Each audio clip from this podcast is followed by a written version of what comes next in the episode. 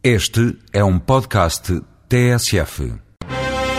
Os fundos de coesão são utilizados pelos Estados como fator de desenvolvimento de infraestruturas, é o que explica a Eurodeputada Jamila Madeira no espaço Voz Europa. O Fundo de Coesão preenche precisamente as mesmas premissas, na lógica da coesão social, económica e territorial, mas é uma lógica de Estados-membros.